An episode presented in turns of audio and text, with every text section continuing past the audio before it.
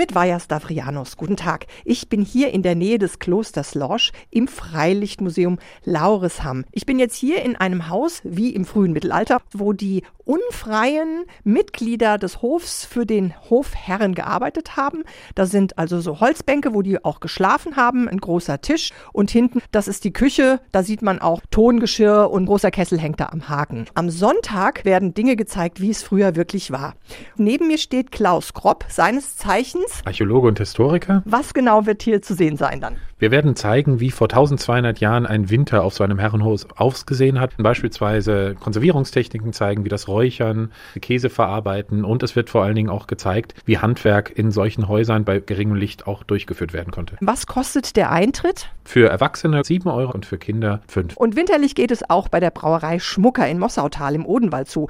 Denn dort steht ab morgen bis zum 23. März eine Kunsteisbahn. Und das hat den Vorteil, dass die Bahn wetterunabhängig ist. Aber man darf nur mit Schlittschuhen ohne Zacken drauf, denn sonst geht die Bahn kaputt. Aber diese Schuhe kann man hier für kleines Geld leihen. Eintritt für die Eisbahn kostet für Erwachsene 4 Euro, Kinder ab 6 Jahren zahlen 3. Außerdem kann man hier auch Eisstock schießen. Direkt an der Kunsteisbahn sind Verpflegungsstände.